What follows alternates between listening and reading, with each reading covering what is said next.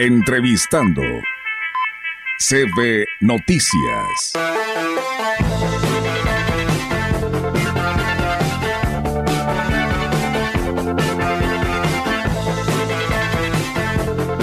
Bueno, y en unos instantes más le voy a hablar a usted de la tala inmoderada que ya nos reportan de, de pero más o menos eso es lo que se quiere hacer en el aspecto político, ¿no? Una tala de inmoderada de, de, dependencias que son muy importantes y que son parte del equilibrio entre gobierno y sociedad. Y hablando de esto, tenemos la presencia del licenciado Juan José Gutiérrez, que es catedrático de la Universidad Autónoma de San Luis Potosí e integrante del Frente Cívico Nacional, a quien saludamos y, y damos la bienvenida.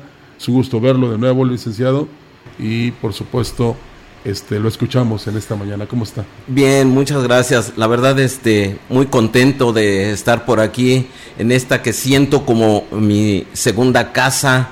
Eh, la verdad, muchas gracias a la gran compañía, a todo el personal que extraño de alguna manera, gente profesional, gente dedicada a uno de los oficios más antiguos de la humanidad y que es la comunicación y que gracias, gracias a esto, a, la labor que ustedes hacen, pues es posible que hoy estemos en esta combinación de esfuerzos y, y, sobre todo de ideas y de opiniones. Muchas gracias, gracias por esta, esta invitación que se me hace el día de hoy. Sí, es que aquí eh, respetamos la libertad, nunca caemos en el libertinaje y sobre todo con lo que beneficia o perjudica a la sociedad, que a final de cuentas es la que nos importa y es la que debe manifestarse el próximo 2 de junio.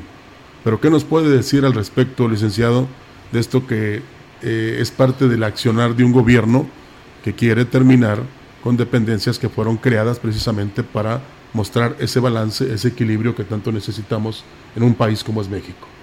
Sí, bueno, verdaderamente es algo que nos inquieta y nos debe llamar la atención a todas y todos los ciudadanos de este país, porque precisamente la tranquilidad, la, la paz, la libertad, son elementos sustantivos de algo que necesitamos recuperar y reconocer dentro de un contexto político y social.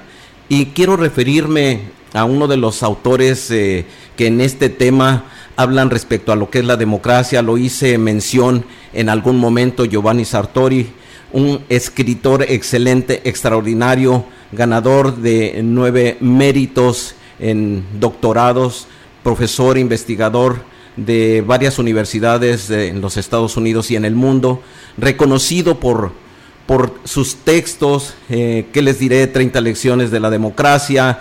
Y bueno, pues este tema de la democracia hoy nos está ocupando, pero además necesitamos hacerle un llamado a los jóvenes, a la ciudadanía, a todos los que componemos una comunidad como esta tan hermosa, la Huasteca Potosina, San Luis Potosí, la República Mexicana. ¿Por qué no decirlo que tenemos un gran compromiso, una gran responsabilidad sobre todo? ¿Por qué? Por nuestros hijos, por nuestra familia, por todos quienes en este entorno vamos a vivir de la forma o la manera en que nosotros lo escojamos.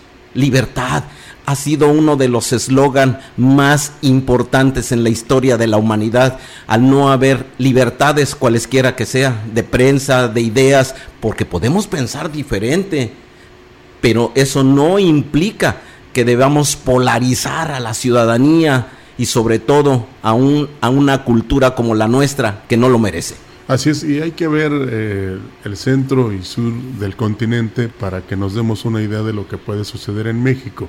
Pero usted que sobre todo imparte cátedra, licenciado Gutiérrez, ¿qué palpa en la juventud? ¿Qué ve en la juventud? ¿Hay el deseo de participar? Porque ellos serán eh, una parte fundamental, porque muchos apenas este, tramitaron su credencial de lector y ya la tienen en sus manos y ya podrán ejercer su derecho y su obligación. Pero si no quieren, si no lo desean, ¿usted qué ve? ¿Ve positivismo? ¿Ve optimismo? lo que veo yo es que es necesario que sí los consensos, que hagamos los llamados necesarios y suficientes para que la juventud precisamente intervenga en todos los ámbitos de la vida social, de la vida política. Yo no veo a una juventud eh, que no participa. Yo veo una juventud que sí tiene ganas, pero hay gran desaliento en muchas de las ocasiones a consecuencia de la mala información con la que a veces se cuenta. Un tema interesantísimo son las redes sociales hoy en, en, nuestro entorno, en nuestro México, en el mundo. Yo recuerdo que en algunas ocasiones les comento a mis alumnos que, bueno, relacionado con mi edad, pues como muchas otras personas, nos enseñamos a escribir con el cincel y el, marro. Hoy las juventudes nacieron con un chip electrónico, con la era digital, con la inteligencia artificial, pero necesitamos llamarlos a través de esos canales precisamente para que vengan y peleen por lo que hoy nosotros, todos los mexicanos y mexicanas debemos perseguir, una libre una libre democracia para poder participar en procesos electorales donde lleguen las personas que representen los intereses de la propia sociedad.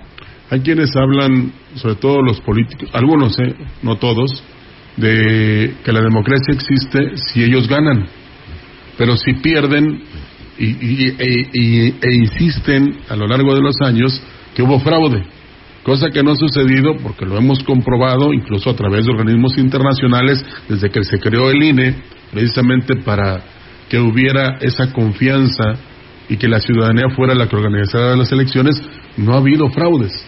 O sea, esa es la realidad, no ha habido fraudes. Pero como en un partido de fútbol, si pierde el equipo le echa la culpa al árbitro. En lugar de decir que fue una mala estrategia, fue un mal plan, este, no hizo los cambios que tenía que hacer o simplemente no gustó, en el caso del político, el, el aspirante que ellos propusieron. Pero lo importante, licenciado, es refrendar. ¿Hay democracia en México o no la hay? Yo considero que sí hay una democracia. Una democracia que puede estar acotada, una democracia que puede tener en estos momentos eh, un, un trastabilleo a consecuencia de que ciertas estructuras del poder están bloqueando el avance de las fuerzas sociales. Y esas fuerzas sociales me quiero referir al sector indígena, al sector juvenil, a los diferentes sectores empresariales que son trascendentales, importantes, como todos los que integramos de manera individual este país y creo que sí hay una democracia, pero es una democracia que no nos va a ser regalada, que no nos va a ser otorgada, que debemos luchar por ella, que debemos estar pie a pie en la marcha y sobre todo las y los ciudadanos que hoy estamos conscientes que derivado del ejercicio, de la pujanza, de la fuerza que nosotros le podamos imprimir a esa democracia que queremos perseguir, lo vamos a poder lograr solo y exclusivamente con la participación. Y tomas un un elemento importante en esta conversación y que hablas de, del documento que va a legitimar esa, esa lucha y es a través del voto.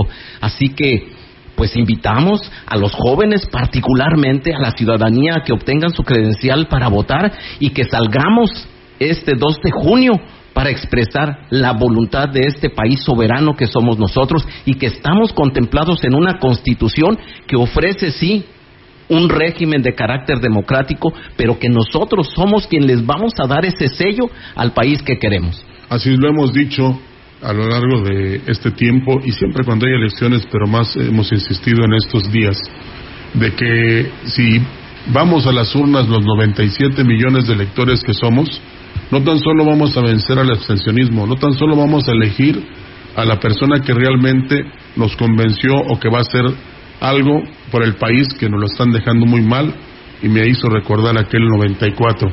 Y no tan solo vamos a tener a quien nosotros queremos, sino que nos hará sentir orgullosos de haber cumplido con esa misión, porque en anteriores ocasiones, licenciado, lo que ha imperado pues es el triunfo del abstencionismo, que el abstencionismo no vota, pero es precisamente por eso, porque la gente no va a votar y en los estados gana el que más votos tiene, pero de una minoría de 40, 45 o 50%. Si votara el 100%, otra cosa fuera. Y luego ese 50% que no vota se está quejando de las malas acciones de un gobernante. Es triste, ¿no? Sí, es triste. Definitivamente, bueno, no existen sistemas electorales perfectos en el mundo. Y bueno, pues pensar que un 100% de nuestra sociedad saliera a votar es una utopía. También no podemos cerrar los ojos a la praxis política y bueno, pues, ¿qué es lo que necesitamos hacer? pues refrendar un compromiso de invitación a la ciudadanía a que llevemos a cabo un voto razonado y que efectivamente, como tú lo has dicho en algunas eh, eh, ocasiones eh, de manera muy clara, muy concisa, que salgamos a votar, que votamos por quien nosotros creamos que es la mejor opción, que es lo que representa el ideal de nuestra comunidad y que además obedezca a las condiciones de carácter social principalmente. Necesitamos seguridad social, necesitamos seguridad jurídica, necesitamos seguridad eh, social. Vemos que la inseguridad, como muchos otros tantos problemas, están aquejando a una sociedad de la cual necesitamos ir recuperando las cosas buenas. El Estado, en estos momentos tendrá cosas buenas que necesitamos rescatar, pero también las cosas que necesitan una modificación, pues hay que proponer, hay que cambiarlas. No podemos negarnos a decir que hay cosas solamente malas. Tenemos que dar una visión positiva y generar construcción de un pueblo, de un nuevo México, de una democracia incluyente. Para culminar esa entrevista, yo le tengo unas preguntas muy rápidas y nada más le voy a pedir que me conteste sí o no. Tenemos, y parafraseando al señor presidente, ¿tenemos un sistema de salud como Dinamarca? No. ¿Tenemos este, seguridad? No. ¿Tenemos un tren Maya con 38 vagones? No. ¿Tenemos educación? No. ¿Tenemos libertad? No. ¿Buscaremos la democracia? tenemos que pelear por ella. Es lo único que necesito decir a este auditorio, a la gran compañía, porque todos somos la gran compañía. Necesitamos salir a luchar por la democracia. Y somos más los buenos, eso sin duda. Yo, sé que sí somos más los buenos. Licenciado Juan José Gutiérrez, como siempre es un placer tenerlo aquí y qué bueno que no sea la única ocasión que venga para que nos hable precisamente de esto que a todos nos importa y que nos convenza a los que no estamos muy así como queriendo y no, de lo que debemos hacer y sobre todo cumplir con nuestra obligación y con nuestros derechos si queremos un buen país. Quiero finalmente agradecer a la gran compañía, a todo su personal y a quienes han expresado de una manera elocuente, de una manera imparcial, todo, todo este mensaje que hoy es importante y necesario para nuestro país, porque no podemos dejar que todas las cosas las resuelva Dios.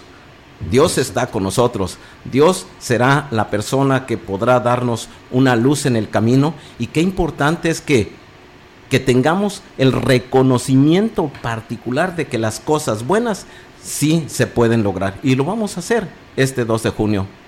Salgamos a votar. Así es. Eh, ya una vez que se agote la justicia social, la justicia terrenal, vendrá la justicia divina. Gracias, licenciado. No, al contrario, muy agradecido. Entrevistando CB Noticias.